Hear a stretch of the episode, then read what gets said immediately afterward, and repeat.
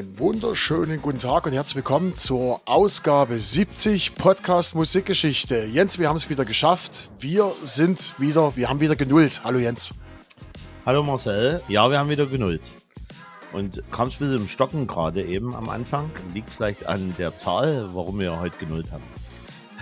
Nee, an der Zahl liegt es nicht. Daran liegt es nicht. Ja, so, ein, so eine 70 ist natürlich schon was Besonderes. Also als Jubiläum, wenn man das irgendwann feiert, jedenfalls mit Lebensjahren, da ist dann schon, hast du dann das Ziel schon ganz weit rangeholt. Da hast du das Ziel schon vor den Augen ja, genau, sozusagen. Genau, genau, okay, genau, genau. okay.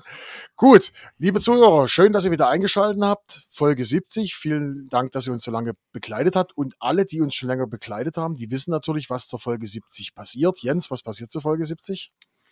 Wir laden uns jemanden ein. Wir laden uns jemanden ein wenn der oder diejenige willig ist, eingeladen zu werden. Eingeladen ja. zu werden und genau, teilnehmen genau, an der genau, ganzen genau, Sache. Genau. Und da ist diesmal was ganz Neues. Also wir bewegen uns auf komplett neuen Metier, weil sonst war es immer so, dass die Gäste, der Thomas Böttcher, der Daniel Mahlmann und wie sie alle hießen, die waren bei uns hier im Studio. Das ist diesmal nicht so, denn diesmal ist unser Gast per Internet zugeschaltet. Also wir tun das heute per Internet aufnehmen. Wir nutzen die moderne Technik des Neulands. Ja, er ist wahrscheinlich ganz, ganz weit weg. Er sitzt in Berlin. Ja, genau. Das ist äh, für uns Sachsen ist das ganz, ganz weit weg. Ja, für uns ist das ja, ganz genau. weit weg.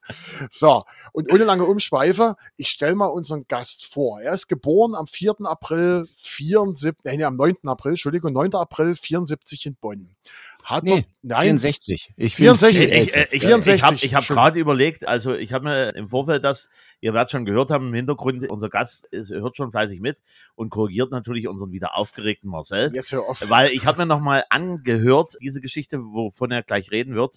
Und da habe ich mir gesagt, äh, mit dem Geburtsdatum, das haut definitiv nicht hin, weil das, noch. was er bespricht, sind ganz andere Sachen. Ich fange nochmal ja, an. Geboren am 9. April 64 in Bonn.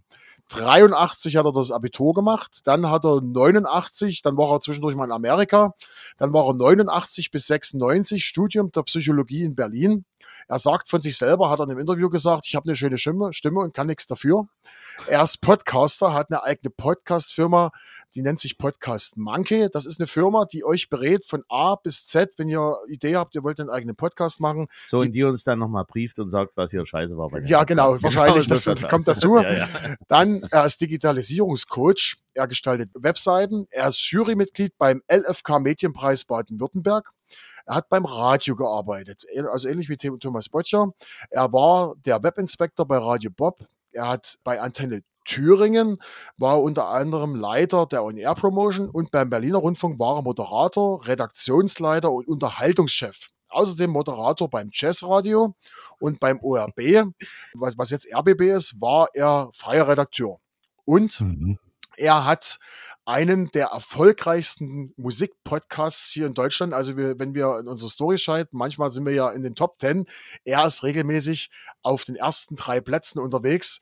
Die, der Podcast 100 Mal Musiklegenden. Herzlich willkommen hier bei uns im Podcast und ich bin unglaublich stolz, dass er da ist, weil er war der Initiator beziehungsweise der initiale Stein, der ans Rollen kam, der uns dann unterstützt hat, als wir mit der Musikgeschichte angefangen haben. Markus Dresen. Hallo Markus. Hallo Marcel. Also ich hm, habe äh, eigentlich immer gedacht, dass ich jetzt schon kleiner bin, als bei mir im Pass eingetragen ist. Aber seitdem du mich eben so groß gemacht hast, bin ich wieder 1,96 groß. Gut, einwandfrei. Naja, aber das war deine Vita. Das ist das, also zumindest was ich ja. rausgefunden habe. Ähm, ja, ja. Nur, normalerweise, hallo Markus, normalerweise hallo. hier in den lieben Medien wird, was er gerade eben erzählt hat, von einer weiblichen, netten Stimme erzählt. Wir, hab, wir haben es halt heute nicht da äh, und haben uns dann letztendlich auf Marcel, der natürlich auch in gewisser Weise Fanboy der ersten Stunde von dir ist. Also ich muss ehrlich gestehen, ich, äh, ich höre mir an, also querbeet, lass mir auch mal den Algorithmus durchspielen im lieben Spotify und wo es auch immer Podcasts gibt und habe das noch nicht auf dem Schirm gehabt. Ich meine, ich interessiere mich durchaus auch für Musik ja. und habe mir ein paar Folgen angehört, fand das durchaus kurzweilig, aber die liebe Zeit, weißt du, Markus, die liebe Zeit.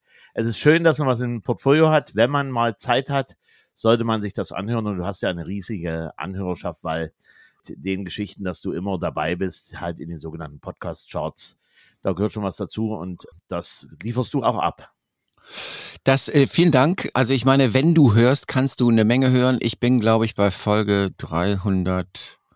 70, irgend sowas. Irgendwie also sowas, ist, Ob, ja, obwohl ist, du natürlich sagst, 100 Mal, wie nennt sich Musiklegenden. Musik, ja. Musiklegenden. Ja, ja, genau. Das kann ich dir, der Markus kann das auch selber sagen, warum, weil soweit ich das mitbekommen habe, war es ja eine Auftragsarbeit, die du, dann, die du dann gesagt hast, das hat ja so viel Spaß gemacht, das mache ich weiter. Naja, es war der, der Kunde, der das damals bestellt hat, die sind einfach nicht zu Potte gekommen. Dann ging es irgendwann ging es dann darum, dass Sony das sponsern wollte und dann wollte Sony aber keine anderen Künstler, also die nicht bei ihnen unter Vertrag waren. Mhm. Und da habe ich irgendwann gesagt, wisst ihr was, ihr geht mir auf den Sack, ich mache es jetzt selber. Und zu der Zeit war das noch ich, also es gab sieben Musikpodcasts in Deutschland. Hahaha, ha, ha. mehr gab's nicht. Mhm. Und das ist jetzt nicht irgendwie in 1933, äh, 43 gewesen, sondern es äh, ist äh, 2019. Ja. Und in, in, diesen vier Jahren ist echt viel passiert, muss man ganz ehrlich sagen, in dem, in dem Geschäft. Vor allen Dingen erstaunlich, wenn man sich das durchschaut, für was für Sachen es so Musikpodcasts gibt. Ja, ja. ja, ja. Wer, äh, wer, wer, welche entsprechenden Genres, Subgenre, Zielgruppen dort angesprochen werden. Für den Klassik-Fan ist was mit dabei, natürlich auch für den lieben Hip-Hopper und dann noch speziell. Also das ist schon sehr erstaunlich. Aber ja. wir bedienen ein klein wenig, ich tue dich jetzt einfach mal so ein bisschen vereinnahmen, wir bedienen ja. ein klein wenig den Mainstream. Ja. Also nicht diese, diese ganz tiefe Geschichte, wo dann irgendwo einer einen anderen kennt, der wiederum wieder einen kennt, der mal irgendwo, ich sage mal Hip-Hop-Kultur, der irgendwo mal in einem kleinen Kaff angefangen hat und dann so nebenbei dann eine Geschichte miterzählt von halt wirklich speziellen Typen, die halt auch noch ein spezielles Zielpublikum haben. Ja. Ganz einfach. Ja, ja, das ist, das ist schon richtig so. Also ich habe da gar keine Schwierigkeiten mit. Ich mache Mainstream, ich mache zwischendurch, mache ich mal mal so Black Label Folgen, die sind dann so ein bisschen spezieller. Wobei, wenn ich mir anhöre, was so manche Leute dann hören, beziehungsweise auch Verstand, beziehungsweise also ein Verständnis für haben, dann bin, ist das auch immer noch sehr mainstreamig. Bin ich. Ich war immer sehr das Popmädchen. Okay. Thomas, die, äh, äh, Quatsch, Markus, die ein, ich bin völlig. Wirklich noch aufgeregt. Markus, du Markus, merkst, er ist, er, ja, natürlich, das macht gerade unseren Podcast aus, ein bisschen authentisch und nicht, ähm, er ist ein bisschen aufgeregt, Markus. Genau. Markus, jetzt gleich die Einstiegsfrage, das haben wir Thomas damals auch gefragt. Was bedeutet Musik für dich jetzt mal außerhalb des Podcasts? Welche Musik, welche Rolle spielt Musik in deinem Leben? Also Musik war immer, immer, immer, immer, immer, immer ganz weit vorne. Ich wollte eigentlich mal Klavier lernen und da haben meine Eltern gesagt, da haben sie das Geld nicht für. Und deswegen gab es da eine Gitarre. Und dann habe ich mit neun Jahren angefangen, Gitarre zu lernen. Habe, glaube ich, mit 13 selber dann schon Unterricht gegeben. Habe aber sehr früh äh, dann halt einfach Popmusik gemocht. Ich habe eine lebenslange Liaison mit den Beatles. Das war auch schon mit neun Jahren so. Das ist auch heute immer noch so. Und ähm, da habe ich irgendwie angefangen, Songs nachzuspielen. Ich habe auch noch immer das erste Songbook, was ich mir mal gekauft habe. Und ja, so äh, hat das losgegangen. Ich habe immer sehr viel selber Musik gemacht. Tu das jetzt auch wieder. Habe eine Zeit lang jetzt so drei Jahre Pause gehabt. Und ich sag mal so, für mich war es dann so das Radio einfach eine gute Alternative zum wirklich aktiv Musik machen. Es gibt ein Mikrofon auch beim Radio. Die Löhne waren einfach definitiv besser. Also insofern gab es dann irgendwann diese Entscheidung, dahin zu gehen. Okay. Dann vielleicht jetzt noch, bevor wir anfangen mit unserer Musik, weil der, ja. unser Gast hat ja natürlich auch zwei Titel mitgebracht. Vielleicht für unsere Hörer noch die Erklärung, wie wir zu Markus Dresen kommen. Also ich habe den Podcast damals gehört von Markus, die 100 Mal Musiklegenden. Wir haben lose geschrieben, was ich mir für Musik wünsche. Und dann irgendwann mal kam die Idee, dass ich selber einen Podcast mache. Da war Jens noch gar nicht da. Also zumindest nicht mit eingeplant. Und ja, ich habe dann mit Markus, habe ihn angeschrieben und er hat mir dann Tipps gegeben, hat sozusagen die Starthilfe gegeben und so entstand dann ein loser Austausch und daraus ist dann die Musikgeschichte entstanden und man kann gut sagen, der Markus hat uns gute Starthilfe gegeben. Danke. Ja, sehr, sehr schön. Und bevor wir beginnen, zwei Sachen. Zum einen, hast du dir mal die Playlist von Markus mal komplett durchgeschaut von seinem Podcast? Ja, die habe ich mir durchgeschaut. Und ja. warum? weil ich diese Playlist, weil ich diese Playlist ab und zu bei mir auch zu laufen habe. Da, okay. Markus, äh, Markus, sein Hund ist auch da. Ja, ja. Ähm, ja, ja. Weil ich die ab und zu mal laufen habe. Und aus dem einfachen Grund, weil ich immer mal wieder, und das gebe ich ehrlich zu, wenn wir unsere Musikgeschichte vorbereiten und ich sehe einen Song, über den ich sprechen will, und ich weiß, den hat der Markus auch behandelt, greife ich darauf zurück auf diese Podcast-Folge und höre mir und dann nochmal Informationen zu holen. Mhm. Ich habe mir diese Playlist oder halt die Folgen nochmal unter einem anderen Gesichtspunkt angeschaut, nämlich unter unserer, hey, unserer Folge heute. Ist Musik dabei, die der liebe Markus äh, schon mal behandelt hat? Ja, ich weiß. Und ich muss für mich sagen, die Lieder, die ich mitgebracht habe, oder halt Interpreten, Lieder, sind nicht mehr dabei. Meine Titel sind auch nicht dabei. Und ja, wir haben schon im Vorfeld, als du noch nicht da warst, habe ich mit Markus schon gesprochen. Und ich kenne ja auch die Vorliebe so ein bisschen von Markus. Und ich hätte da einen in petto, wo ich denke, den wird er vielleicht bringen, aber hat er schon gesagt, der wäre zu offensichtlich. So, so, und, so offensichtlich, ja. So, und, und die zweite Geschichte ist, zu solchen Jubiläumsfolgen, lieber Marcel. Gibt es wieder Geschenke? Gibt es wieder irgendwas? Irgendwas. Ja. Also, und das waren wir jetzt beim 70. Geburtstag. Was war damals so Usus bei so, wenn ich in Sinn kannst, oder wurde es nie zu 70. Geburtstagen eingeladen? Warst du schon mal zum 70. Äh, Geburtstag? Das kann schon sein, dass ich irgendwann mal zum 70. Ja. Geburtstag war. Also das Problem ist natürlich bei diesen Zahlen, je, je mehr die Zahl wird, desto mehr ist durchaus, wenn der dem zugeneigt ist, werden die Alkoholgeschenke größer oder oh wird Alkohol geschenkt. Und äh, also es wird sowohl Alkohol geschenkt wie auch Alkohol äh, getrunken ausgeschenkt. Ja. ja. Und, und deswegen, lieber Marcel, überbrück das mal ein klein wenig. Ich muss jetzt was überbrücken. Na los. Markus, Markus, es tut mir ein bisschen leid, dass du hier jetzt uns nicht visuell Ja, das ist echt schade. Aber ja. naja. So. Also, Was gibt's? Äh, ja, der, der Jens, der packt gerade aus. Also bloß für dich als, als Info. Wir hatten jetzt zum Beispiel vor kurzem hatten wir, haben wir aufgezeichnet eine Spezialfolge und zwar Musikgeschichte Remix zum Thema Holland. Also wir haben eine Hörerin, die hat sich Musik, er hat sich gewünscht, wir sollen mal über Holland machen und die hat uns sogar ein Paket geschickt und da haben wir, da haben wir Käse gekriegt, da haben wir Bier gekriegt, da haben wir Cookies gekriegt und das haben wir hier während der Sendung gibt's auch, äh, gab's, gibt's auch als Video bei YouTube, haben wir das schnabuliert und das gibt's auch ab und zu. Ja, Ach, jetzt ist er jetzt wieder da. Und was macht ihr besser als ich? ich kriege keine Päckchen geschickt. ähm, man muss ja eins dazu sagen, in, in Gesellschaft geht das halt besser. Ja. Als wenn du dich zu Hause hinsetzt. Ich meine, Markus, das, wie, ja, ja, wie sieht logisch, das aus, wenn logisch. du am Mikrofon stehst und, dein, und deine Podcast-Folge aufnimmst und dann sagst, jetzt muss ich was trinken. Das ist. Ja gut, äh, äh, ich, äh, ich sehe das eher so, er ist ja wirklich der Profi letztendlich. Jede Sache, die man sich zu sich nimmt, so wie ich mal gehört habe, Sänger wie auch immer, ist eher nicht dienlich. Die machen das dann eher später. Genau. Äh, und erstmal ihren Gig weg und dann ist gut. Aber jetzt äh, tun wir das ein bisschen kurzweilig. Ich habe extra die guten Gläser mitgebracht. Jetzt hat er hier alte Cognac-Schwenker mitgebracht, genau, Markus. Weil, weil zum, zu, zu, so einem 70. Geburtstag damals gab es immer Cognac. Oh Gott. Hast du den Sinn? Ja.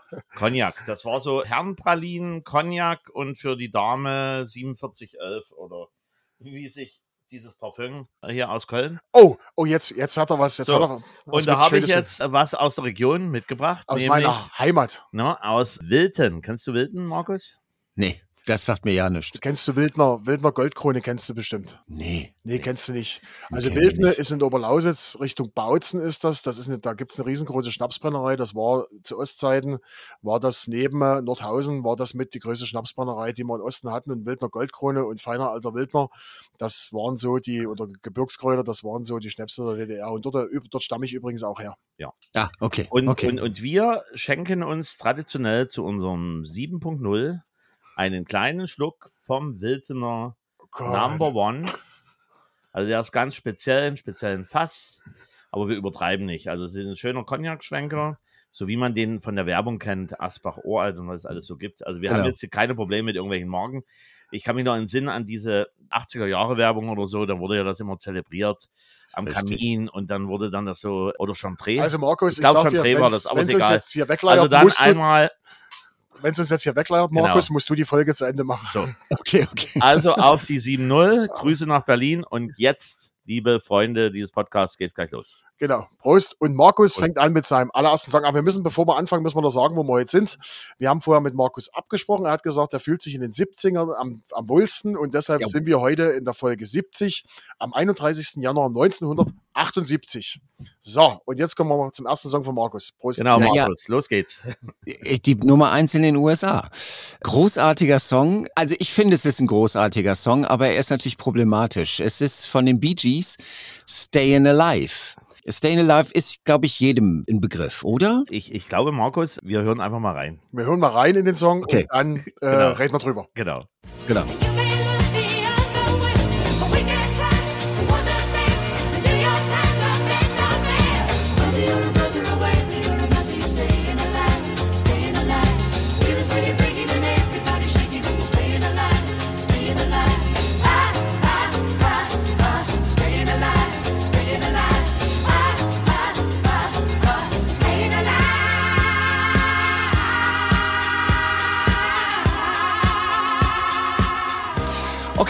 Also Stayin' Alive Nummer eins, weil es war natürlich Filmmusik. Der John Travolta-Film, wer hat ihn nicht gesehen? Also wenn man so alt ist wie ich, hat man ihn auf jeden Fall gesehen. Und hat die es gibt auch drauf gehabt? Was sagst du? Die Tanzmoves, hast du die auch drauf gehabt? Na, es gibt sogar, es gibt von mir ein ganz furchtbares Foto. Da war ich auf Klassenfahrt in Frankfurt und hatte eine furchtbar hässliche rote Skijacke an und mache halt diesen klassischen Travolta-Tanzmove. Furchtbares Bild. Aber das ist auch gleich, also von der Produktion her, von allem, was die Bee Gees damals gemacht haben, seit Jive Talking, was sie in Miami aufgenommen haben, das war vom Album davor, haben sie ja einfach so äh, sich probiert. Ne? Die Bee Gees wollten immer für Soul-Künstler schreiben und haben es selber aber nie so richtig sich getraut. Und als sie dann endlich dann in Miami angekommen war, waren sie extrem kreativ und äh, Jive Talking ist ein super Song. Der ist entstanden, weil sie immer zum Studio über eine Brücke fuhren und äh, in der Brücke gab es so Verbindungsstücke. Dadurch entstand so ein, so ein, so ein Takt wenn, im, im Auto. Und äh, diesen Takt haben sie quasi genommen, um für den Song. Bei Stayin' Alive ist das Ganze dann weiter gedreht worden, quasi dieses Prinzip. Sie haben das in Frankreich aufgenommen. Und Stayin' Alive, muss man auch ganz ehrlich sagen, ist das erste Mal, dass in der Popmusik ein Drumloop benutzt worden ist. Und zwar hatten sie einen Drummer, der musste aber früher weg und dann haben sie den einfach gesagt, du musst aber jetzt noch mal ein bisschen Drum-Takes aufnehmen. Und die haben sie dann ganz simpel, damals musste man dann noch Tape schneiden, hintereinander geklebt, damit sie diese Songs spielen konnten. Der hat dann auch einen Namen bekommen auf, den, auf dem Plattencover und sollte später gebucht werden. Konnte man natürlich nicht, weil war ja nur ein Stück Band. Und, aber Stayin' Alive ist auch leider etwas problematisch, weil die Bee Gees, glaube ich, wären noch viel größer geworden, hätten sie das nicht getan. Denn diese Liaison mit dem Disco, die hat sie genau in diesem Jahr extrem nach vorne geholt. Aber Disco hatte schon ein halbes Jahr später so ein bisschen den Geruch des, naja, des Alten, das, das haben wir gemacht und irgendwie ist peinlich. Und weil die Bee Gees so sehr damit, weil das war einfach ihre Hochzeit, weil sie so sehr damit verbunden worden sind, sind sie leider nicht so groß geworden, wie sie eigentlich hätten groß werden müssen. Weil ich finde, die Bee Gees sind eine riesengroße Band. Die Jungs können komponieren wie wie keine anderen. Zur gleichen Zeit gab es auch How Deep Is Your Love, das ist von der gleichen Platte, auf, aus dem Soundtrack, auch von den Bee Gees. Und wenn man sich das mal anguckt, wie das geschrieben ist, also rein wirklich vom Handwerklichen, das ist einfach, das ist ganz großes Kino. Und deswegen ist es so ein Song, wo ich immer denke, hätte der das nicht gemacht. Es war zwar höllisch erfolgreich, aber es hat euch einfach den Ruf zerschossen. Und so wie ich weiß, hast du darüber auch in deinem eigenen Podcast, Podcast eine komplette Folge gemacht, richtig? Zu Stay Alive. Richtig, richtig, genau. genau. Das war die erste zu den Bee Gees. Da habe ich auch viel böse Post bekommen von so eingefleischten Bee Gees-Fans. Ja, weil das ist natürlich, das ist der Song, wo sich die, die Geister dran scheiden. Weil, weil halt viele sagen, ach ja, diese Disco-Scheiße. So. Und was es aber überhaupt nicht ist. Es ist einfach ein cooler Song. Ich finde es immer noch einen super coolen Song. Also ich finde selber, ich habe die Very Best Bee Gees da. Also ich bin nicht so der Album-Freaks. Glaube ich, glaube ich habe die High Civilization noch da von Bee Gees. Aber auf alle Fälle, wenn man so diese, diese Hits mal so aus den 60ern in die Richtung 70er, finde ich das schon eine gute Sache für meinen persönlichen Musikgeschmack. Also mein Lieblingslied von Bee Gees ist ja Tragedy. Okay. Das ja. Äh, war ja dann ein klein wenig später, ich glaube Ende mhm. 70er. Ja. Weil das ja auch noch so ein, so ein Disco-Move mit drin hatte. Also das ja. fand ich von den Bee Gees auch nicht schlecht. Äh, und gut, das hat dem Alter wahrscheinlich auch geschuldet. Die, die früheren Werke, die hatten halt dann wirklich diesen, diesen Disco oder äh, diesen Disco-Oldie-Charme. Also ja. jetzt für, für meine Ohren man hat das halt dann so gehört und hat das schon gehört, da geht was. Also die waren so im, im, im, im, im Sound halt wie diese 60s-Gruppen. Am Anfang haben sie natürlich herausgestellt durch ihre Stimmen, aber und für meine Begriffe haben die sich dann schon weiterentwickelt. Gut, wenn du sagst, klar, hätten sie das nicht gemacht, wären sie dann ihrem Motto treu geblieben, aber zwangsläufig durch die Technisierung, die gekommen ist, durch die 80er Jahre, man hat es ja dann auch gemerkt, Ende 80er, wo sie dann nochmal You, you Win Again und das andere Lied fällt mir jetzt schon nicht ein. Ordinary. Ordinary Lives. Lives. Lives, genau. genau. Und was man zu den Beaches sagen muss, die sind ja eigentlich immer mit der Zeit gegangen. Ne? Also die haben sich immer, die sind auch, also ich finde ja zum Beispiel das Album This is Where I Came In, das finde ich sensationell. Das wurde ja Ende der, Ende, Ende der 90er, Anfang der 2000er war das ja, finde mhm. ich zum Beispiel sensationell. Und da sieht man, wie sich die Beaches über die Jahre hinweg soundmäßig an die moderne Welt angepasst haben. Das muss man so sagen. Ja, und sie waren einfach auch handwerklich, sie sind einfach total tolle Songwriter. Die wissen, was sie tun. Und nicht ohne Grund gibt's dann diese ganzen Produktionsarbeiten. Das bekannteste ist natürlich Barbara Streisand, Woman in Love und was mhm. weiß ich. Sensationeller Song. Also, dass wir den noch nicht gehabt haben, das ist, den musst du auch mal machen. Ja, das stimmt. Den müsste ich wirklich mal machen, weil das, das ist, Barry Gibb macht es dann halt einfach. Und es ist so tragisch, wenn man heute so sieht, Barry Gibb, der Einzige, der noch lebt, der älteste Bruder, der noch lebt und der jetzt gerade dieses wirklich herzzerreißende Album gemacht hat, mit äh, Bee Gees Songs und dann mit Country Stars das Ganze aufgenommen. Ich finde es ein sehr schönes Album, aber es ist halt dann schon Deep Cut und für richtige Fans. Aber ja, wie gesagt, ich finde, dass die Jungs, die hätten noch wesentlich, wahrscheinlich werden sie nur drüber lächeln und werden auf ihr Konto gucken, also der eine noch, und sagen, was hast denn du? Ist doch alles in Ordnung. Wahrscheinlich ist auch alles in Ordnung. Aber wenn ich mir so angucke, so die Peers, Rolling Stones oder die Beatles oder Elton John, was die alles, die haben alle so ein, so ein jenseits von Gut und Böse Ruf. Ne? Also die werden einfach nicht mehr angetastet. Bei den Bee Gees, ich finde es ganz lustig, bei mir wird gerade in sämtlichen Social-Media-Kanälen wird mir immer wieder diese Verballhornung des Falsettgesangs. Da gibt's drei Jungs, die dann irgendwie die Bee Gees nachsingen, beziehungsweise drei Schauspieler, die dann vom Produzenten einen dezenten äh, Tritt zwischen die Beine bekommen. Danach wird Falsett gesungen, ha, ha, ha. Das wird mir gerade wieder zugespielt. Offensichtlich sind sie immer noch Thema, aber leider immer in diesem Zusammenhang. Das finde ich nicht richtig eigentlich, weil sie, die, die haben mehr verdient.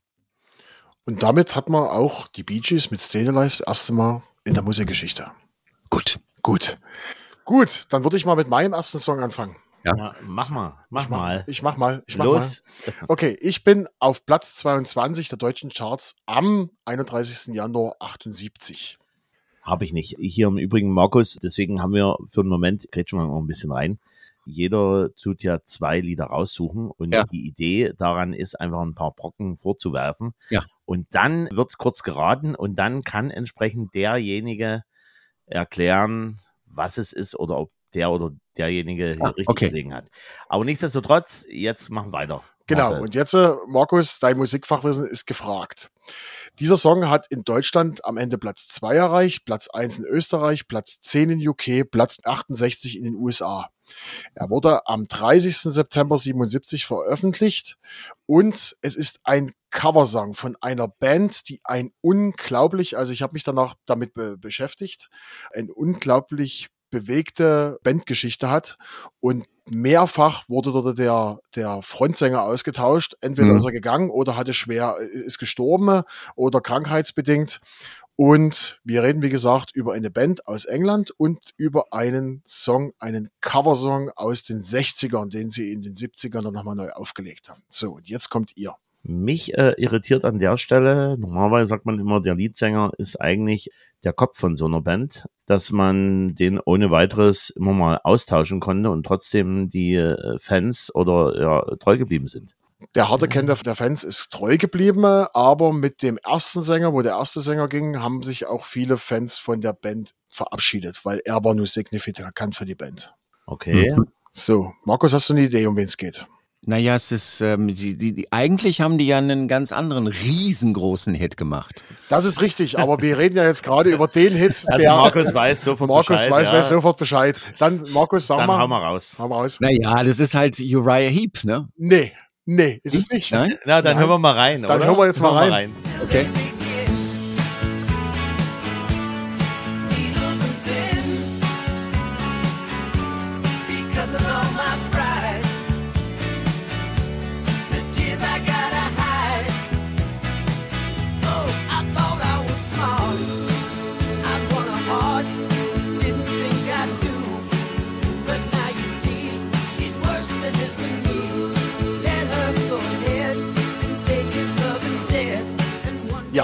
Reden über Smokey und Needles and Pins. Ja. Ja. ja. Schön. Jetzt noch mal kurz zu dem Leadsänger, bevor wir weiterreden. Also ich kenne den Leadsänger von Smokey, Chris Norman.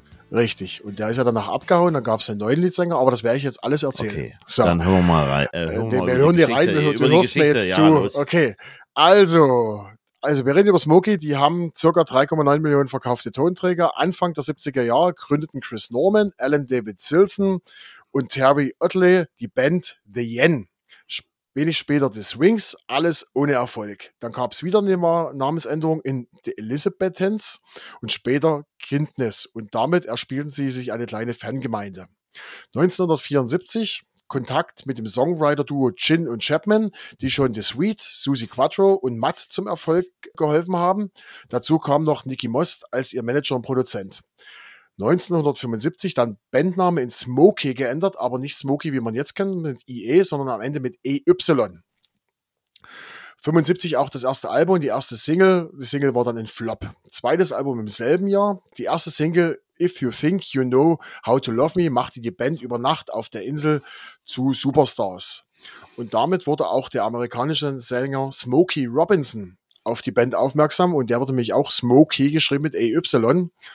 Und der setzte per Gericht durch, dass die Band den Künstlernamen nicht nutzen darf. Und dann haben sie sich umgenannt, so wie wir sie jetzt kennen, Smokey mit IE am Ende. Unter dem Namen haben sie dann ihr drittes Album rausgebracht und 77 dann der internationale Durchbruch auch in den USA mit dem Song Living Next Door to Alice. Allein mhm. 1977 belegte Smokey 14 Wochen den Platz 1 der deutschen Charts.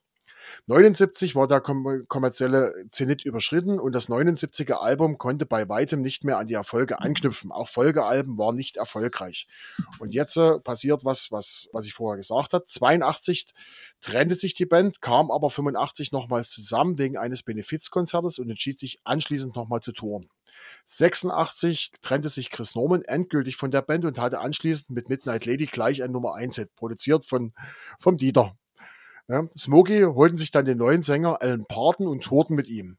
Bohlen trennte sich von Norman und produzierte dann dafür wieder Smokey.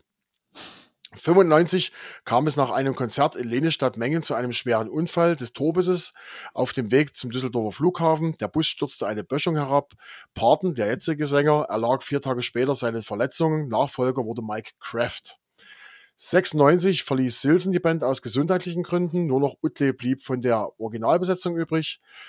2004 gewann Chris Norman die Comeback-Show bei Pro7. Das war auch so ein trauriges Ding, was sie dort gemacht haben. Aus die, zu diesem Anlass stand die Band nochmal in Urbesetzung auf der Bühne. 2010 gab es nochmal einen Charterfolg mit der CD Take a Minute. 2021 verließ dann Mike Kraft die Band. Er wurde durch, durch Pete Lincoln ehemals, weißt du, kennst du Pete Lincoln, Markus? Nee, sagt mir nichts ehemals Frontsänger von The Sweet und Sailor ah. eingesetzt. Ah. Und 16. Dezember 21 verstarb Utley nach kurzer Krankheit. Jetzt kommen wir kurz zum Song. Needles and Pins ist geschrieben von Jack Nitsche und Sonny Bono. 63 erstmals von Jackie DeShannon gesungen auf Platz 84 der Billboard Charts und Platz 1 der kanadischen Charts und 64 dann zum Riesenhit geworden durch The Searchers, Platz 1 in UK, Irland und Südafrika, Platz 13 in den USA. Und es gibt sogar von den Searchers eine in Deutsch gesungene Version, die heißt 1000 Nadelstiche. Habe ich heute noch dazu gelernt. Von Needles and Pins, 1000 Nadelstiche. Sehr geil. Das war ja damals Usus, auch die Beatles haben ja und Papa, ja. die haben ja alle so mal ein paar Songs auf Deutsch gemacht. Ja, weil der, der deutsche Markt war nicht unentscheidend, gerade für die Briten. Es gibt, ich will nicht reingrätschen, aber es gibt eine du schöne Geschichte es, es gibt eine schöne Geschichte zu der äh, Searchers-Version. Ähm, Ihr müsst euch die mal mit Kopfhörer anhören, denn der Drummer hat vergessen, vor der Aufnahme die Fußmaschine von seiner dicken Trommel, also von der Bassdrum, zu ölen. Deswegen hörst du extrem laut. Wenn man es weiß, kann man es gar nicht mehr weghören. Das Quietschen dieser Fußmaschine. Es geht, macht immer sehr lustig, geil. sehr, sehr lustig. Und genau deshalb bist du hier auch beim Podcast, weil du weißt solche Sachen und was, was, was noch uns ergänzt. Das ist ja, Wahnsinn. Ähm, Markus, wirklich sensationell die Geschichte. Ähm, ich kann mich entsinnen, ich war nicht mit dabei, aber ich weiß von meinen älteren Geschwistern oder so, zu dem Zeitpunkt war es ja schon ein bisschen länger auf der Welt, dass es damals in den Jugendzeiten so eine Smokey-Fangruppe gab und dann gab es noch einen Gegenpart irgendwie in den 70ern. Äh, liege ich da falsch oder? Naja, es ist, äh, das, da gab es ja diese ganzen Bay City Roller Fans ja, okay. ja, oder genau, bin ich so war das, Street ja, Fan oder bin ich Smokey Fan. Ja, so, das, genau.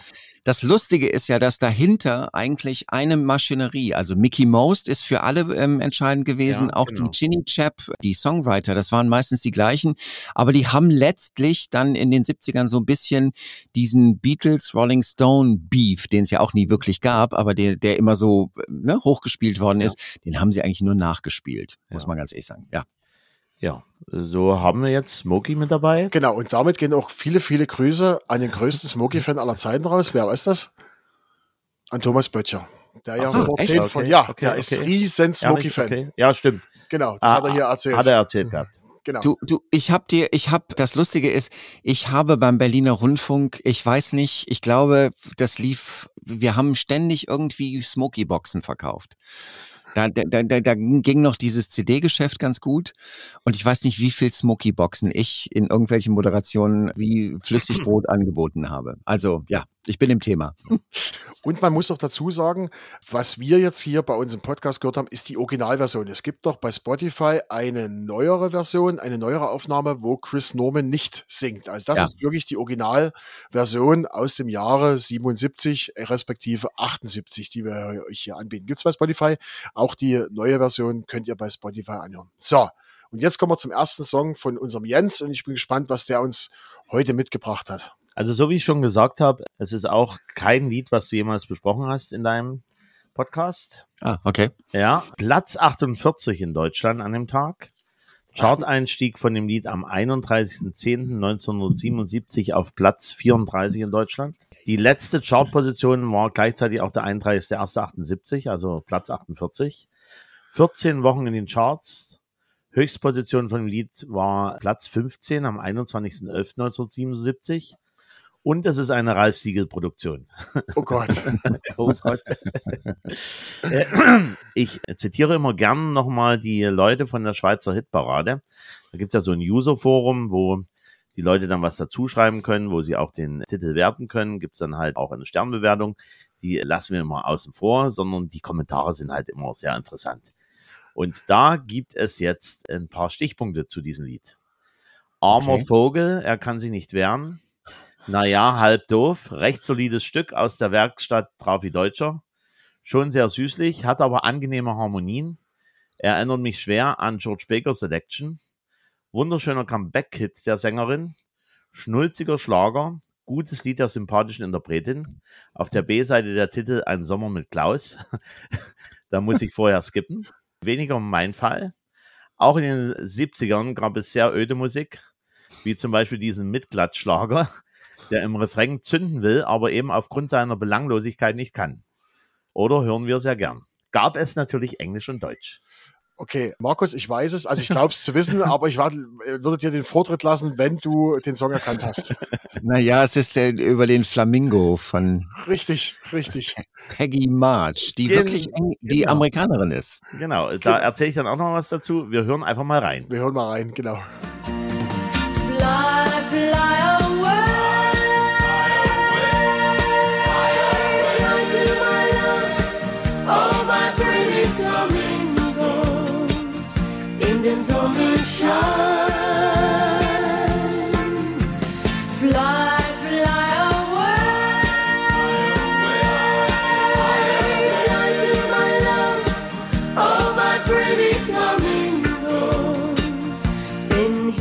Ja, also wie Markus schon erwähnt hat, Peggy March Fly Away Pretty Flamingo.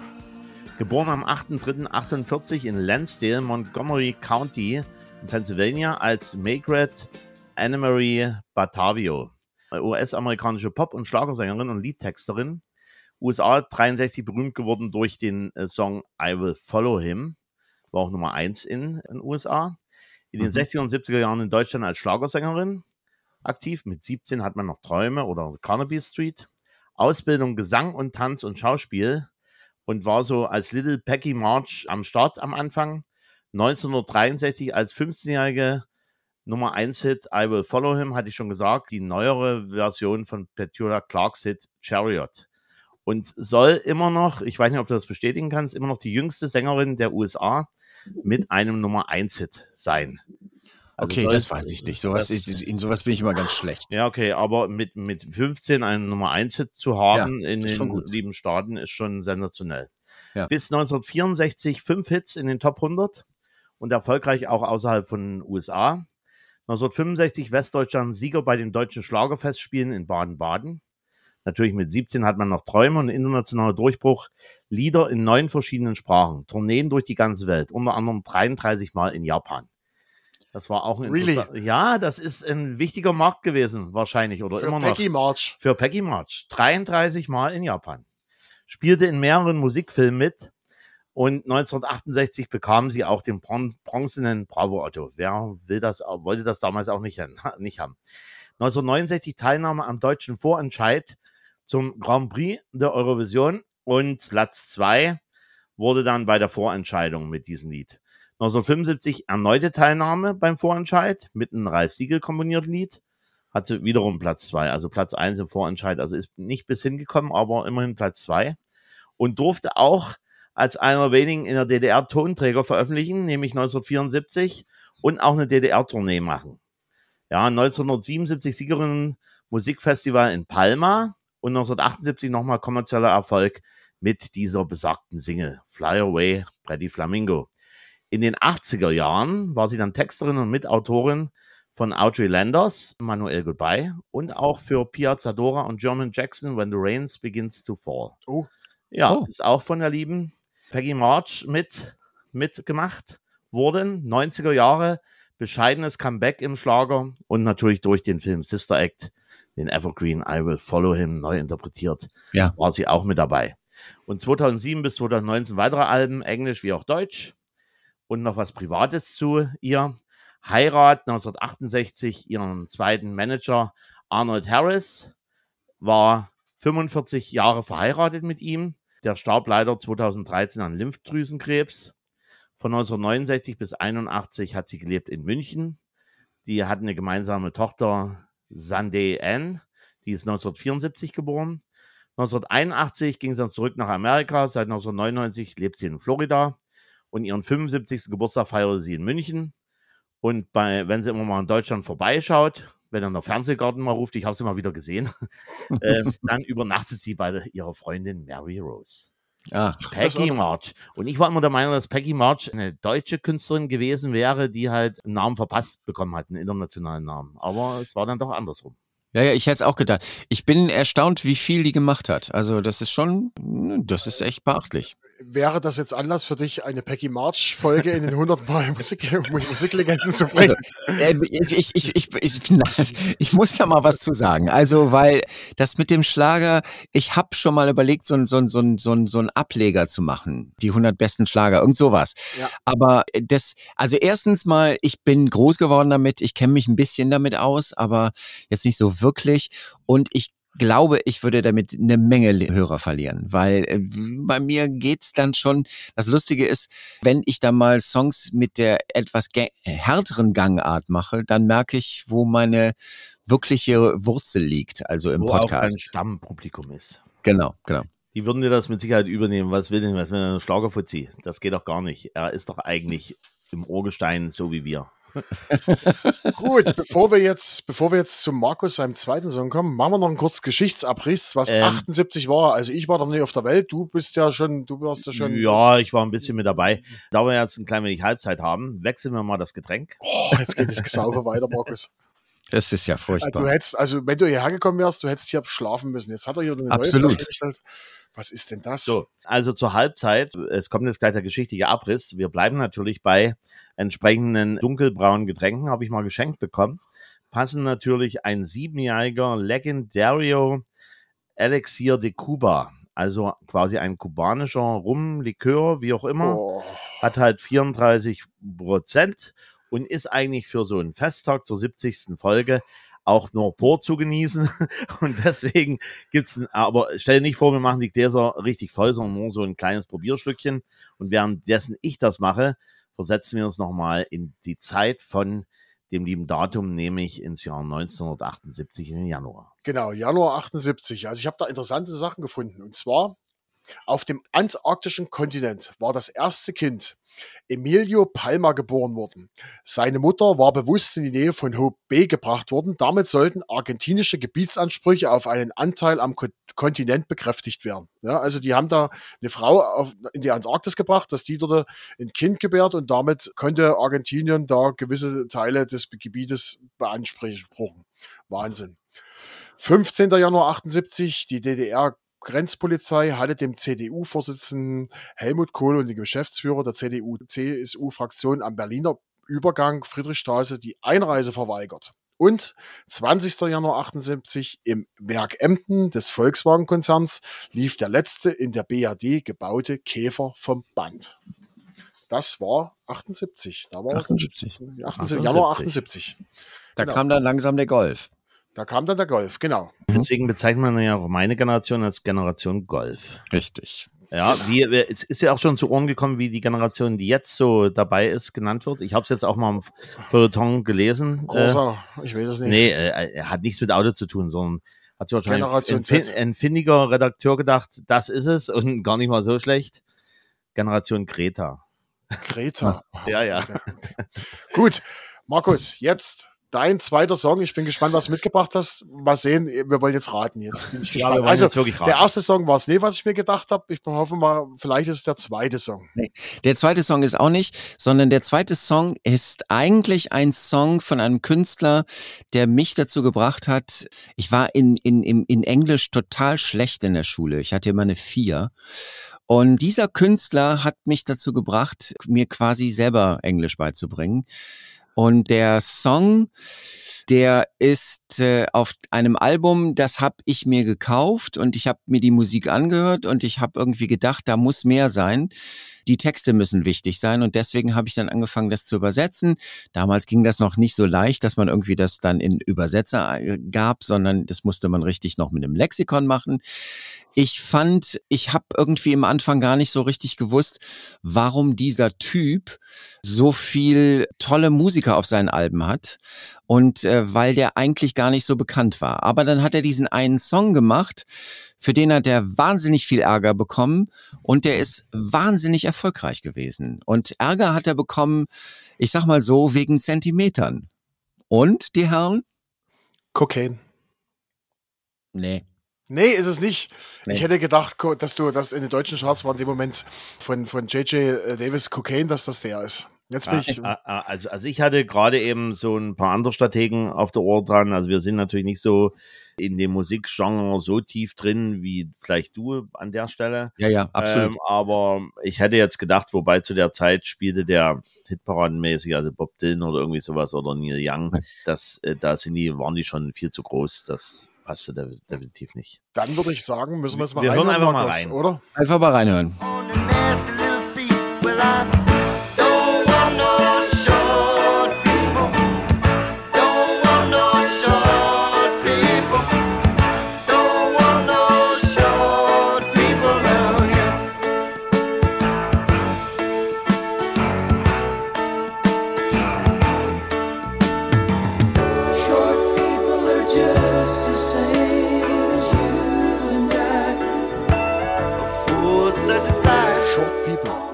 Randy Newman. Ja, Randy Newman, genau. Und das Album, also Little Criminals heißt es, das ist auch sein erfolgreichstes, äh, das Nachfolgealbum, da gab es auch noch einen Hit drauf, I Love LA. Aber er hat es eigentlich nie mehr so weit geschafft. Und das Interessante ist, er wollte es auch nie so weit schaffen. Dieses Short People ist eigentlich, ja, das ist ihm so passiert. Ich finde die Musik auf diesem Album großartig. Ich finde, es ist, also man muss sich mal so die Credits von diesem Album angucken. Die Eagles spielen mit. Alles, was Rang und Namen hatte damals in der amerikanischen Studioszene, die ich sehr liebe. Also da sind einfach Waddy Wachtel ist dabei, Danny Kortchmer ist dabei, Thomas Kankel spielt Schlagzeug. Also so diese ganzen großen amerikanischen Studiomusiker spielen da mit. Und Randy Newman ist letztlich, der ist nicht wirklich bekannt gewesen zu der Zeit. Der hat großartige Platten rausgebracht. Platten, wo ich mich heute noch schlapp lache, wenn man sich dann die Texte durchliest. Und dieser Song ist auch eigentlich, also er singt darüber, dass kleine Leute eigentlich keinen Grund haben zu leben, weil sie einfach viel zu klein sind und wenn sie mit ihren Autos hupen, macht das nur quiek, quiek, quiek und überhaupt, äh, man muss sie immer hochheben, damit man mit ihnen reden kann, etc. Das Interessante ist, das Interessante ist, dass Randy Newman selber total klein ist und kein Mensch, ich meine, der Mann, der Mann ist gelebte Ironie, ständig. Der ist nur ironisch unterwegs. Die Texte haben immer eine zweite Ebene, das liebe ich. Und er hat aber, es gibt natürlich in Amerika auch eine Vereinigung von kurzen, also von kleinen Menschen, die haben sich wahnsinnig beschwert und wollten, dass der Song verboten wurde. Und ich nehme mal an, dass das dem Song dann auch noch so richtig das Feuer gegeben hat. Und Platz zwei ist schon echt großartig für Randy Newman. Also, dass so ein Künstler, der echt Spezialistenmusik macht, muss man ganz ehrlich sagen. Auf Little Criminals sind Songs drauf, die sind teilweise sind die wirklich schwer zu hören, weil das, das ist dann schon Musik konkret eigentlich. Aber großartig. Also ich mag den sehr. Der kommt aus einer Familie von Filmkomponisten. Er hat selber, hat er auch, also Filmmusik gemacht. Und sein nächster Hit, den er gemacht hat, der hat tierisch lange gebraucht und You Got a Friend in Me aus der Monster AG. Genau. Ja, Ja. Der, ist, der ist mir auch geläufiger. Genau, Als, genau. Also, aber schön, Markus, da entdeckt man, das ist ja auch Interessante bei unserem Podcast, entdeckt man immer mal Sachen, die man sonst noch nicht auf dem Schirm gehabt hat. Ja, gefällt uns gut. Werden wir nochmal nacharbeiten. Ganz einfach, genau. Ist jetzt auch auf unserer Playlist. Ist auf unserer Wenn es Playlist. bei Spotify gibt. Ja, den gibt's. Wir haben es ja gerade eben Ja, ja. Mal kurz mal durchgehört, mal angeteased und ja, ist auf unserer Playlist. Okay, gut. Mache ich gleich meinen zweiten Song hinterher. Mein zweiter Song ist, den habe ich genommen, weil der mich extrem an meine Kindheit erinnert. Bei meinen Eltern in der Stube, ja, oder im Wohnzimmer gab es einen ganz großen Plattenspieler, so einen uralten von RFT, da war ein Kassettendeck drin, da war eine Platte, eine, war eine Platte, ein Plattenspieler und Radio war da mit drin. Und dahinter hatte mein Vater Platten hingestellt. Da stand seine Platte von Matthias Reim, dann stand eine Platte von Truckstop und dann hier äh, gab es so einen Soundtrack von, früher gab es mal diese Fernsehsendung Kilometer 440. War das eine, bei RTL? 330, glaube ich. oder sowas, ist egal. Und dann war eine einzige Platte von meiner Mutter, die stand dort. Und Das war die eine einzige Platte. Das andere war bloß von meinem, von meinem Vater. Und deshalb, das hat mich so unglaublich und auf dieser Platte ist dieser Song drauf. Wir sind Platz 26 am Tag. Der Song hat Platz 6 in Deutschland erreicht, Platz 1 in Österreich und in der Schweiz. Und wir reden über einen Künstler, der 90 Millionen Tonträger verkauft. Absoluter Wahnsinn. So.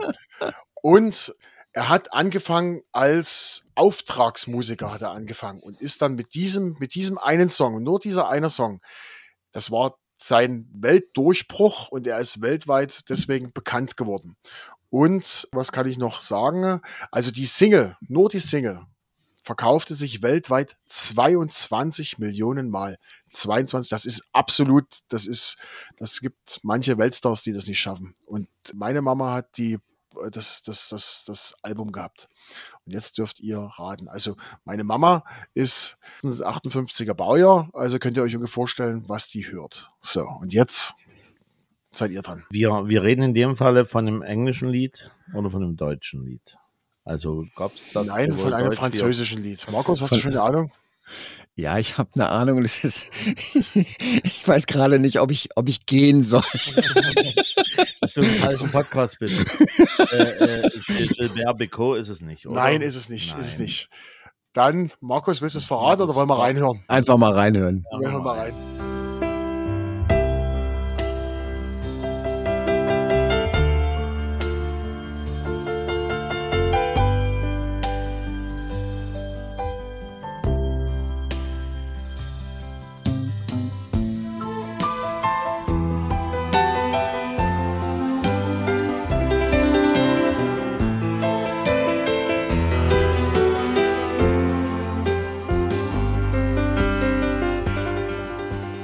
Richard Kleidermann, Ballade pour Adelaine. Also, wa was, was ich total faszinierend finde, ist diese Verkaufszahlen. Das ist ja irre. Das ist Wahnsinn. Also ich hätte das nie gedacht, aber wie gesagt, die Single wurde 22 Millionen Mal weltweit verkauft. Das ist absoluter Wahnsinn. Ja. Also das ist, wie gesagt, ich, gebe mal die Fakten zusammen. Also, Ja. Platz 26 am Tag, wie gesagt, Platz 6 in Deutschland erreicht, Platz 1 in Österreich und der Schweiz. Geboren ist der gute Mann am 28.12.1953. Er möge mir verzeihen, wenn ich ihn jetzt falsch ausspreche, in Paris als Philippe Robert Louis Beches. Ist ein französischer Pianist. Sohn eines Pianisten und Klavierlehrers mit zwölf Jahren, Aufnahme ins Konservatorium für Musik, 76 internationale Karriere als Auftragspianist für ein französisches Produzentenduo Oliver Toussaint und Paul de Senneville hat er begonnen. Die haben das Stück für Sennevilles Tochter Adelaine geschrieben, also dieses äh, Ballade pour allem. Mhm. Mhm. Bei der Veröffentlichung des Songs nahm Pages den Namen Richard Kleidermann als Reminiszent an seine Großmutter an. Ballade pour Adelaine verkaufte sich 22 Millionen Mal weltweit.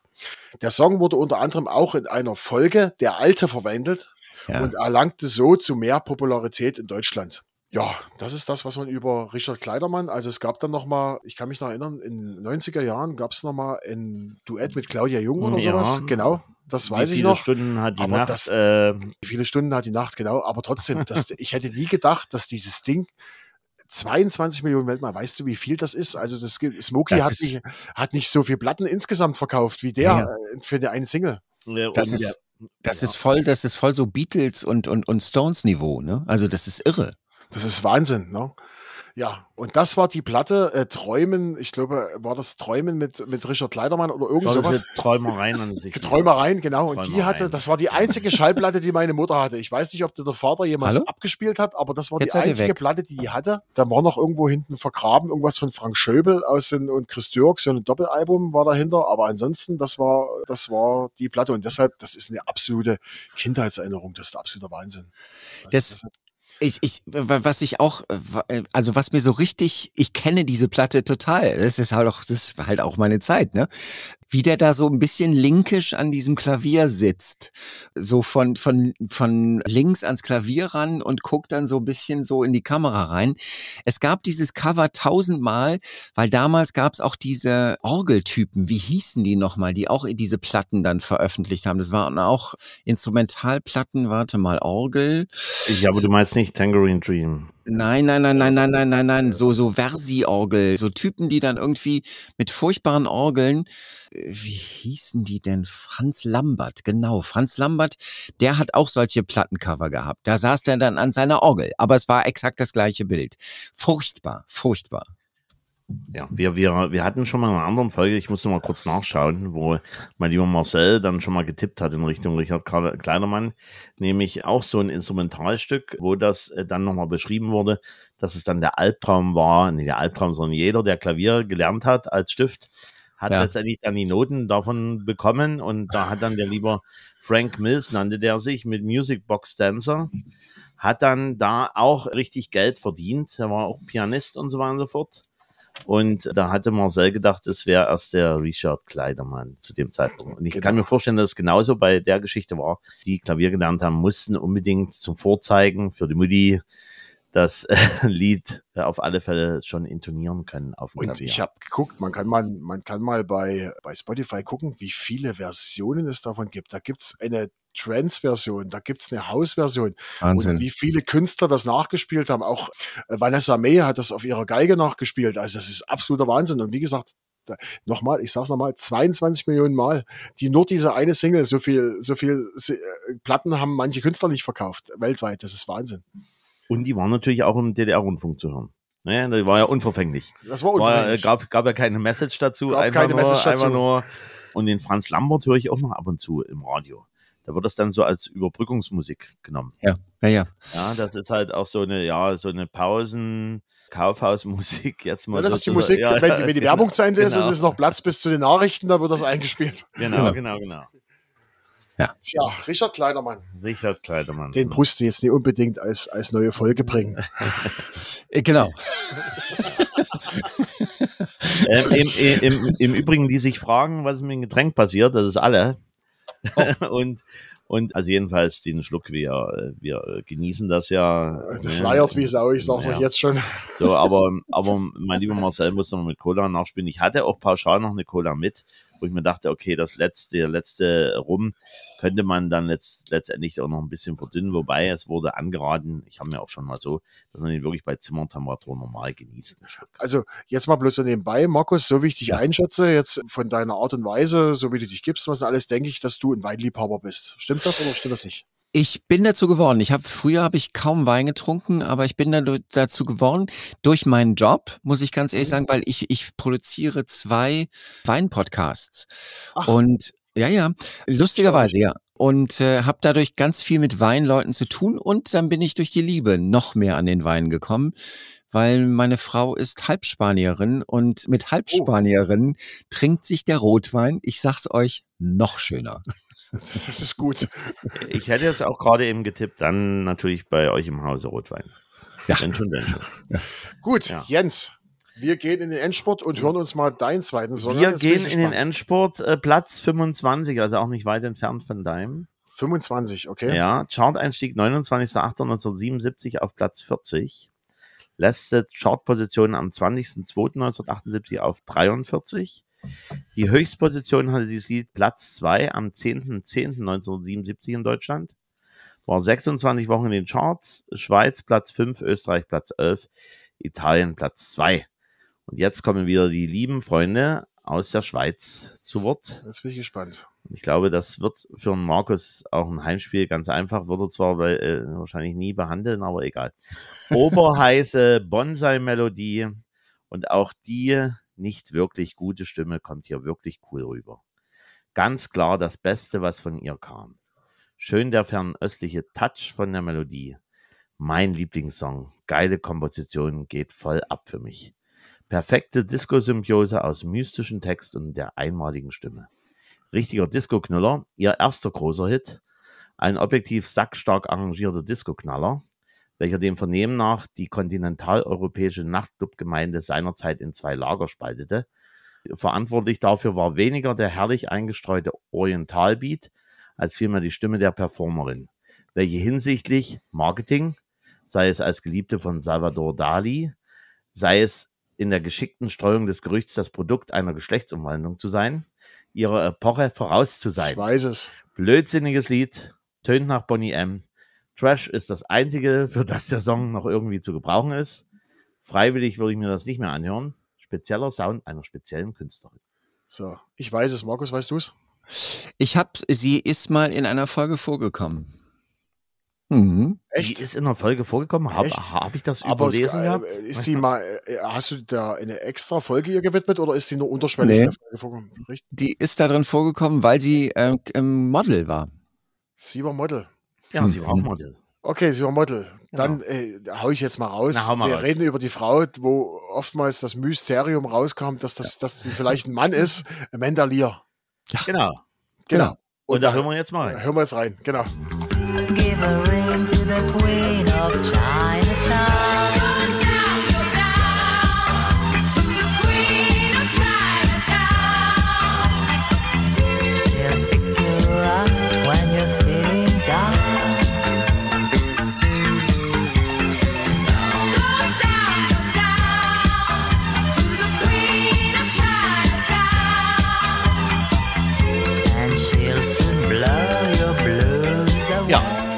Amanda Lear und Queen of Chinatown. Ja. Geboren am 18.11. oder 18.06.1939 in Saigon oder Hanoi. Französisch-britische Sängerin, Malerin, Schauspielerin, Moderatorin und Autorin. Nach mehreren Quellen, die einen männlichen Geburtsnamen untermauern könnten, soll Lear als Ellen Maurice Louis René Tapp in Saigon geboren worden sein. Oder der Kindheit und Jugend in Südfrankreich oder französische Schweiz. Schulbildung und Fremdsprachenkenntnisse in Internaten. Spricht fließend Französisch, Italienisch, Englisch und Spanisch. 2006 hat sie einen Ehrentitel in Frankreich vom Kulturminister verliehen bekommen. 1965 schrieb sie ihre Memoiren. Schon 75, äh, 65. 65. 15 Jahre mit Salvador Dali hatte sie als Kunststudentin nämlich in London kennengelernt. 1965 auch Heirat in London, den 22-jährigen schottischen Architekturstudenten Paul Morganlear. Dadurch bekam sie einen britischen Pass. Danach Nachtleben in London, Swing 60s, in den Swinging 60s und dann lernt sie unter anderem kennen Marianne Faithfull, Mick Jagger und Brian Jones. Soll auch eine Liebesbeziehung zu ihm gehabt haben. Rolling Stones Wer hatte keine Liebesbeziehung zu Mick Jagger? Rolling Stones hatte dann auch einen Kommentar auf den Song Miss Amanda Jones auf der 67er LP Between Buttons. War dann selber auch als Journalistin tätig, nämlich dann später auch in Paris gefragtes Model aufgrund ihrer photogenen eurasischen Aussehens und natürlich auch den 1,78 Meter. 68 auf Auftritt Afrikola-Werbung, 69 Nebenrolle der Kommissar und weitere kleine Film- und Werbeauftritte. In der Modelzeit schrieb sie Gedichte und Songs, erste Versuche selbst zu singen und durch den Produzenten Anthony Mon dann die erfolgreiche Karriere als Sängerin und Unterhalterin. 73 Moderation in der Rolle der Octobriana von David Bowies 1980 Floor Show. Auch Beziehung mit Bowie wurde nachgesagt und Animation zum Singen. Also Bowie soll sie dazu gebracht haben, dass sie vielleicht doch mal singen sollte. Erinnere mich bitte, wir haben David Bowie immer noch nicht gehabt in Ja, der kommt Podcast. schon noch. Ab 76 Plattenvertrag bei Ariola, Sängerin von Diskotiteln mit selbstgeschriebenen Texten. Erfolg in Südafrika, Sowjetunion, Europa, Südamerika und Japan. Sind wir bei Japan. 1977 auch im Playboy posiert. 1978 Andy Warhols Interview, ein Bericht über Amanda Lear über den Erfolg als Sängerin in Europa. Und für das Plattencover ließ sie sich mit Peitsche und Lack und Leder fotografieren und posierte wie Marlene Dietrich in der Blaue Engel mit Zylinderstrapsen in Holzfass. 1979 Heirat dann wieder mal in Las Vegas. Elaine Philipp Malagnat Dagens de Villet. 1979 dann zog sie Nachbarwohnung von Sophie Loren. Sophia Loren in Paris. Musikalische Vorbilder nannte sie Dusty Springfield, Tina Turner. Und nach Ende der Disco-Welle, Anfang der 80er Jahre, Konzentration dann auf Malerei und Moderation in Italien und Frankreich. Und dann 95 bis 96, 36 Folgen RTL 2 Show Piep. Kannst du dich auch noch entsinnen? Ich habe sowas nie geguckt. Ich habe keine unanständigen Sachen Sie geguckt. sagte dann auch selber, das war ihr größter Fehler des Lebens, bei Piep dort mitzumachen. Dezember 2000 Tod des Ehemanns beim Brand im Haus. Darüber hat sie dann bei Beckmann nochmal drüber geredet. Und natürlich noch heute Spekulationen der Medien, mit welchem Geschlecht Amanda Lear geboren wurde. Nicht einmal die Nacktfotos im Playboy gaben zufriedenstellende Antworten. Und sie soll verfügt haben, nach ihrem Tod eingeäschert zu werden, damit kein Pathologe das Geheimnis je lüftet. So kann Amanda man ein Mysterium um sich auffangen. Das ist absolut. Die, die war, also ich sag mal so, die ist hier in Deutschland, ist die eher so als Schlagersternchen und was weiß ich was abgetan worden. Und sie hat sicher recht, diese RTL 2 Nummer da, das ist keine gute Idee gewesen, weil die war wirklich In-Crowd, die absolute In-Crowd und äh, ist halt auf dem Cover von For Your Pleasure von Roxy Music drauf, weil sie einfach cool war, extrem cool und hat sich, glaube ich, hier in Deutschland unter Preis verkauft. Weil international hatte die echt einen riesengroßen Ruf. Also halt auch so eine gewisse Jet, Jetsetterin. Absolut, absolut. wirklich, also so, so, so wie man das damals, ich komme gar nicht auf den Namen, Playboy, kann man das so als Playgirl, aber halt mit, mit was dahinter. Bei Ja. ja. Amanda Lear. Weil sie ist wirklich vielseitig. Man muss ja ehrlich gestehen, als ich dann gelesen habe, Malerin, Model, Sängerin, Autorin, plus nochmal Moderation, also super. Ja, ja, und auch gar nicht, die war auch überhaupt nicht blöd. Also, die wurde immer so ein bisschen so als das blöde Schlagersternchen verkauft, war sie aber gar nicht. Ich nehme mal an, die Schecks waren groß genug, dass sie sich gedacht hat, okay, was soll's. Ich mach's. Genau. Okay, eine Rubrik noch. Am 31. Januar 78, die Top 3 der deutschen Charts. Platz 3, Jean-Paul Young, Love is in the Air. Was ja immer noch funktioniert. Funktioniert immer noch. Also zwischenzeitlich fand ich den so schnulzig und so, so nicht spielbar, weil wir legen ja ab und zu auch nochmal auf. Und durch dann diese, diese entsprechende Welle Anfang 2000 mit den Disco Boys, Love is in the Air wurde dann nochmal verhaust, das Ding. Gibt ja einige Lieder, wo man sagt, sollte man nicht machen, aber das hat dem Lied gut getan, weil sonst war das sehr angestaubt gewesen. Ebenfalls, damals auf Platz 2, Howard Carbondale und T. Amo. Ja? und Platz 1, das wird den Markus wahrscheinlich freuen, die Wings, Mall of Contyre. Das ist richtig.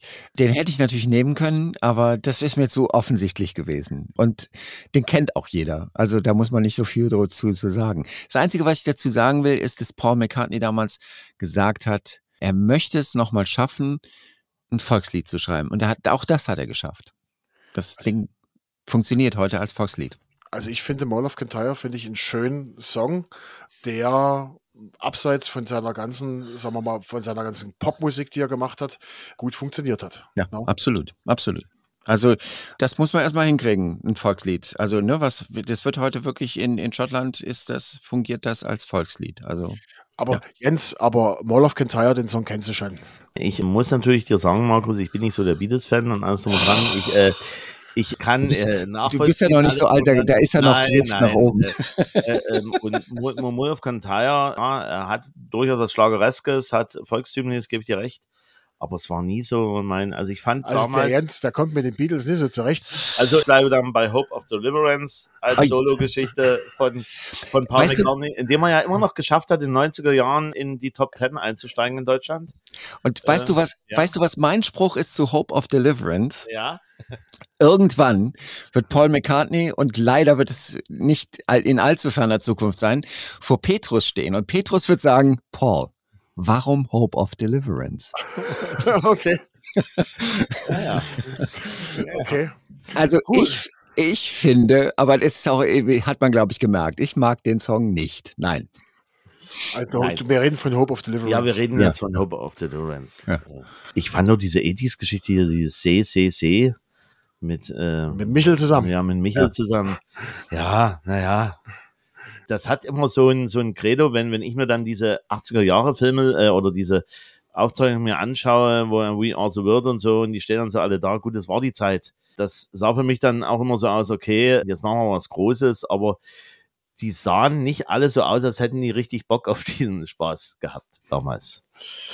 Aber man steckt da auch nicht drin, wir Man waren nicht mit da nicht dabei. drin. Genau. Es gibt So, eine Folge dazu übrigens auch. Genau. World. Genau, Wir werden das alles nacharbeiten, nachhören. Dazu Ja, genau, dazu genau, hast du jetzt die genau. perfekte Überleitung gegeben. Markus und unsere Podcast-Hörer sind ja größtenteils lokale Leute, also die wir persönlich kennen, die Ja. uns äh, durch die Mucke kennen. Und jetzt hast du den Platz, vielleicht die Leute mal von deinem Podcast zu erzählen. Wir haben schon ein paar Mal angesprochen, 100 Mal Musiklegenden, indem du ein paar Sätze, deinen Frei, den Freiraum jetzt nutzt und ein paar Sätze über deinen Podcast, über die 100 Musiklegenden erzählst. Du meinst, es ist jetzt mein Werbespot. Okay, das ist jetzt bing, bing, deine, bing. das ist dein Werbeslot sozusagen. Genau. Ohne Zeitbegrenzung. Also 100 Mal Musiklegenden ist mal gestartet, eigentlich unter dem Credo, dass ich gesagt habe, das ist so der Klugscheißer-Podcast. Du kannst auf der nächsten Party stehen und neben dir steht die Frau, wo du immer schon mal? Und dann kommt Roxanne und weil du meinen Podcast hörst, kannst du dann sagen, wusstest du übrigens das? Das ist so ein guter Pickup-Song. Aber irgendwann war mir das dann zu platt und irgendwann, nein. Letztlich, äh, was ich tue, einmal die Woche gibt es von mir eine Folge. In dieser Folge wird ein Song von Anfang bis zum Ende besprochen.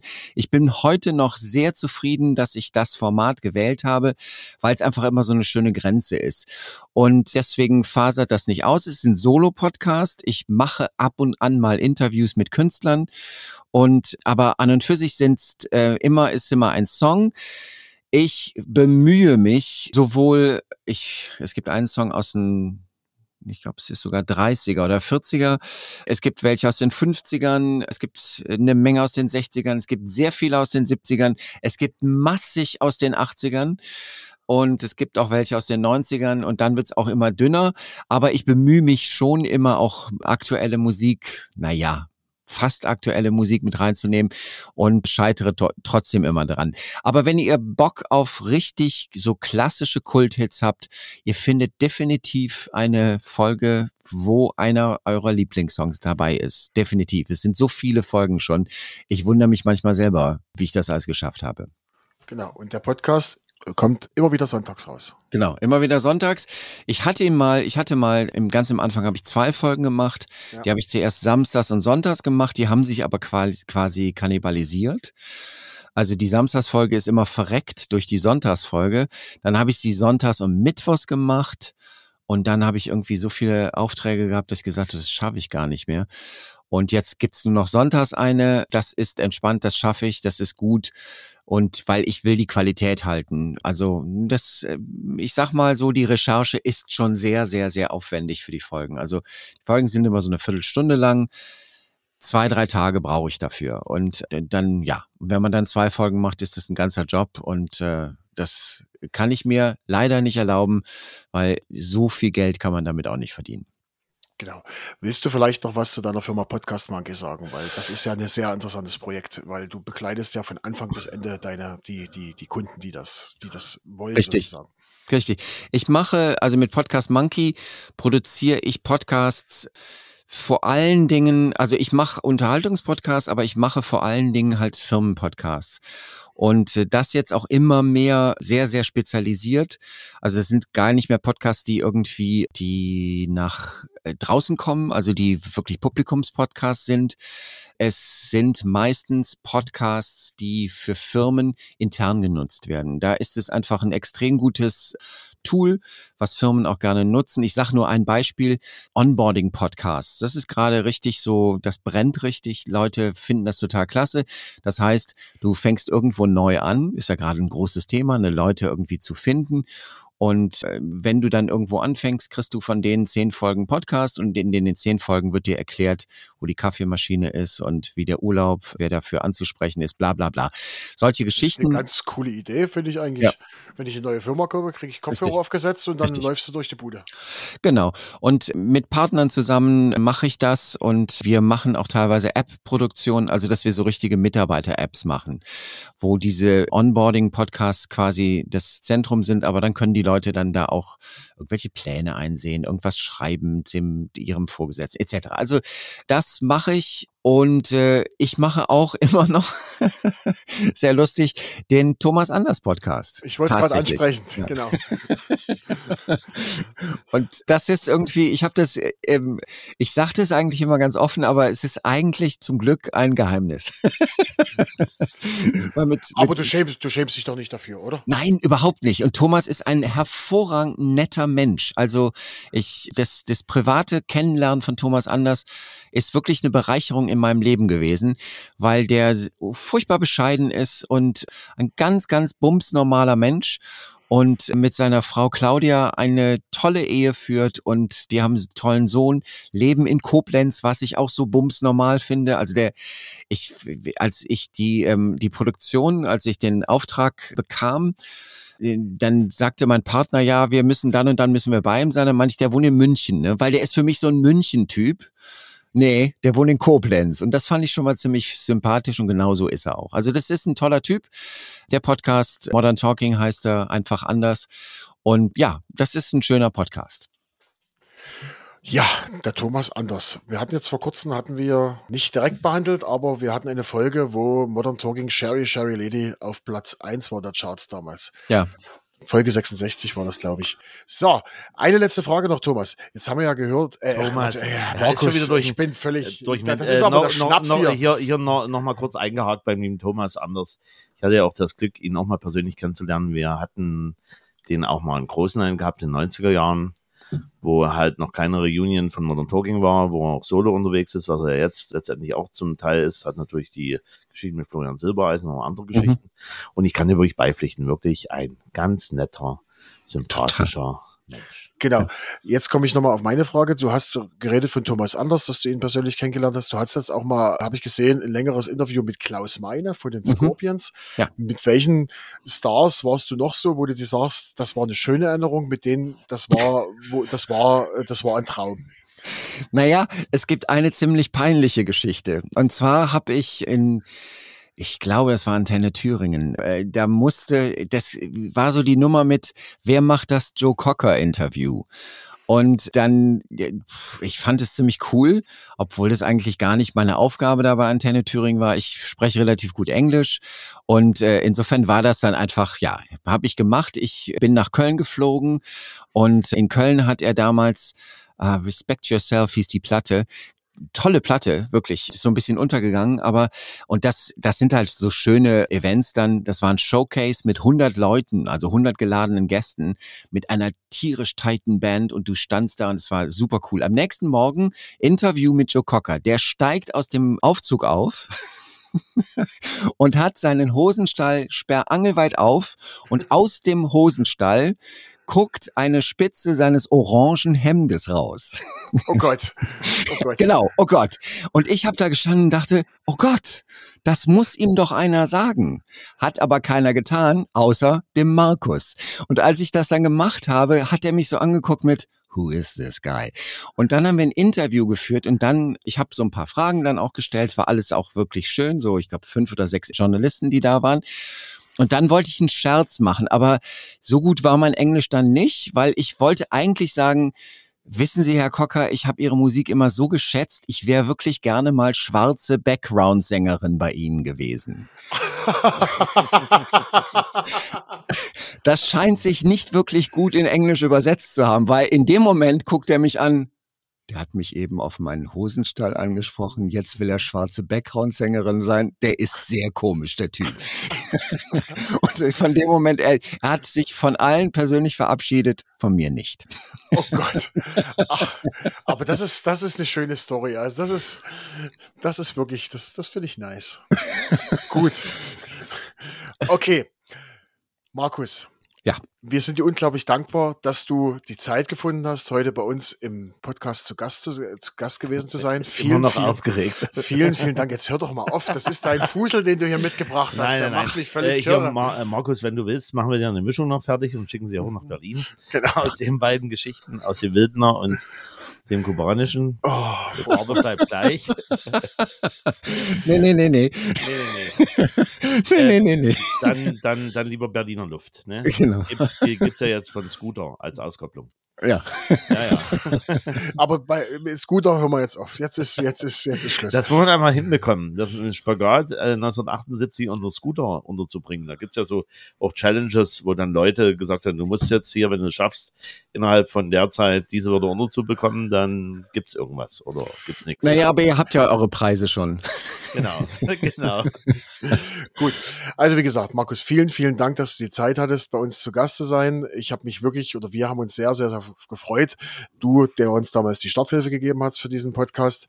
Wir wünschen dir natürlich weiterhin viel Erfolg mit deinem Podcast und mit deinen Projekten, die du hast, auch mit Podcast Monkey und alles, was du auch beruflich machst. Und ich werde jetzt den Anfang machen. Das letzte, Gas, das letzte Wort natürlich ge- gehört immer unserem Gast. Wir bedanken uns recht herzlich. Ich bedanke euch natürlich auch für, bei den Zuhörern, beim Zuhören. Wir hören uns wieder in der Folge 71. Vergesst nicht, hört mal rein in den Podcast von Markus. 100 Mal Musiklegenden findet man genauso wie uns bei Spotify, Amazon Music, Apple Podcast, Google Podcast, überall, wo es Podcasts gibt. Gibt es auch eine eigene Webseite dazu. Wird der Markus euch dann zu den Schlussworten nochmal darauf hinweisen. Vielen Dank, dass ihr zugehört habt. Vielen Dank für die Aufmerksamkeit und auf Wiederhören. Ja, und ich kann nur sagen, ihr müsst hören, lieb haben und weitersagen und vor allen Dingen hört viel Musik, was denn sonst. Viel Spaß dabei. Jawohl, herzlichen Dank nochmal, lieber Markus, auch von meiner Seite her. War eine interessante Folge. Und danke auch fürs Durchhalten, weil die wird wieder ein bisschen länger als gedacht oder war eigentlich so geplant. Schöne Grüße nach Berlin, nicht? Okay. Und Das hat mir Spaß diesem gemacht. Sinne- Vielen Dank. Sinne, ja, danke und tschüss. Und tschüss, bis dann. Ciao.